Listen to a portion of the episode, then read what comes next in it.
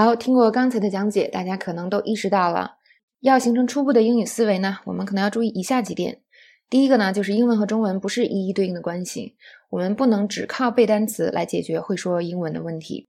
那第二呢，我们要学的地道表达，包括句式呀这些东西，不能只靠记它的中文意思来记，更重要的呢，我们要记它的使用环境。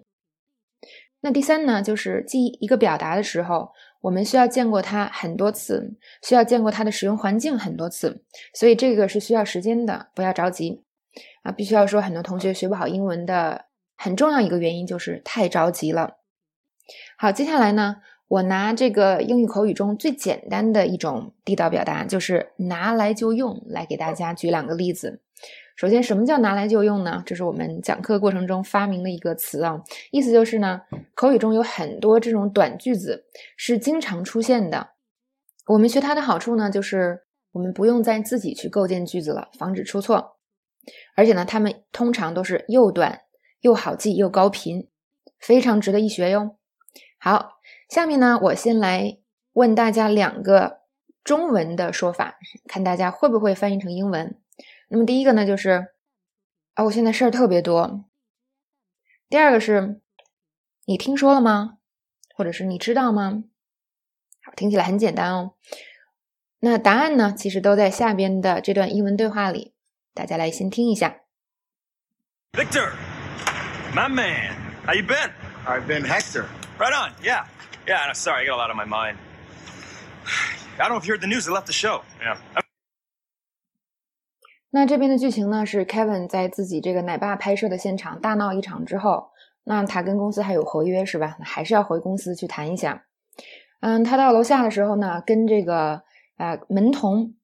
Hector 的一个对话，那么他错把 Hector 的名字叫成了 Victor，所以呢，Hector 纠正了他一下，所以凯文就说：“哦，对对对对对，对不起哦，I got a lot on my mind。”那这个 I got a lot on my mind 就是我们刚才说的这句，我现在事儿特别多。那有些同学可能会问了，哎，老师，这个是不是也可以翻译成我脑子里的事儿特别多？嗯，可以的，但是这个并不重要，为什么呢？我们来看两个例句啊。首先，第一个啊情景呢，就是，呃，你的朋友来找你有事儿，是吧？但是呢，你最近工作特别忙，就比如说我现在的状态，那大家可能都遇到这种情景，是吧？手里一堆事儿，那明天呢，可能还有一个截止日期，那这个时候你就跟他说，哎，我们能晚点说吗？我现在事儿特别多，明天就是截止日期了。Can we talk about this later? I got a lot on my mind right now. The deadline is tomorrow. 是吧？那我们甚至可以中文还换，我们我们可以说，哎，我们能晚点说吗？我现在很忙，明天就是截止日期了。所以你看，我们中文说好几种表达的时候，我都可以用 I got a lot on my mind。那么再看一个例子啊，比如说你有一个朋友，你说呢，他现在事儿特别多，他哥哥进了监狱，房子也要被银行收走了。She's got a lot on her mind. Her brother's in prison, and she's about to lose her house. 那我们再想一想，这种情况通常我们中文还会怎么说呢？就是他家里出了好多事儿哦，他哥哥进了监狱，房子也要被收走了。那这个时候呢，重要的就不是我们中文到底说了什么，而是 I've got a lot on my mind，或者 She's got a lot on my mind 啊，on her mind，到底用在一个什么样的使用场景下？那很明显呢，就是用在事情缠身，是吧？还有呢，状态不好。比如说，你看他现在都家里出了这么多事儿，他状态能好吗？所以，当我们跟别人转述的时候，有可能是会跟别人说：“哦，他最近如果情绪波动啊，或者什么，大家要照顾他一下。”还有就是像 Kevin 说这句话的目的是什么呢？就是啊，我最近事儿太多了，是吧？所以我把你的名字记错了。尽管可能他一直就把这个人的名字记错，所以当我们用。这样的思路去记这个表达的时候，我们就可以推断啊，推导出很多使用它的场景。比如说，今天看领导心情不好，是吧？骂了你同事两句，所以你就安慰你同事，He's got a lot on his mind。或者呢，你的朋友事儿多，是吧？愁眉苦脸的，你也可以形容他，He got a lot on his mind。还有就是，如果我们出错了，像 Kevin 一样，我们可以解释，I get a lot on my mind，right？那这个地方呢，有些同学可能会问，到底是呃 she's got 还是 she got I've got 还是 I got？那这两种呢都可以。那直接用 got 是一种比较非正式的说法。如果你用了这个现在嗯这个 have 和 has 的这个结构呢，就是 has got have got 这个结构，它更加符合语法规则。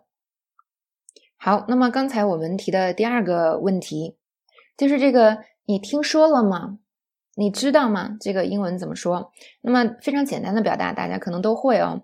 那这边呢，句中有一个表达叫做 "I don't know if you heard the news"。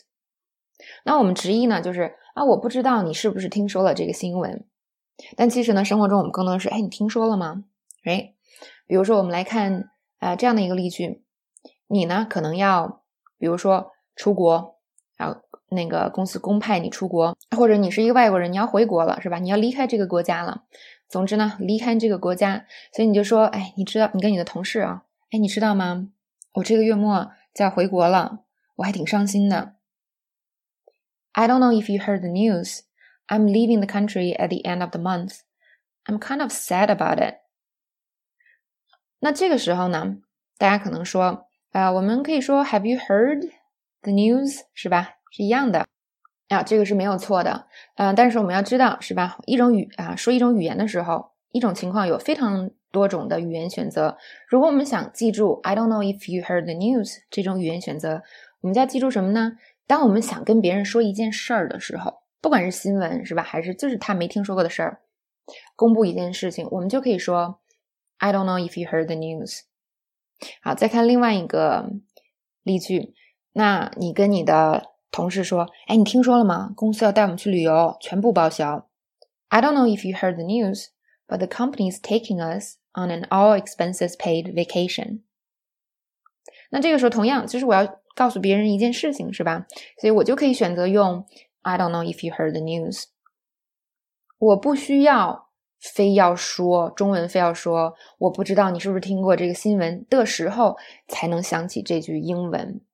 所以呢，这一点真的很重要。就是啊，中文口语的时候啊，很多时候我们说话是非常省略的，或者是中文有它啊非常独特的说话特点，是吧？如果我们总想从啊中文去推导出英文的话，那么要么呢就是啊我们会推导出很多 Chinglish，这个大家已有已经有共识了；要么呢就是我的语言选择会非常有限。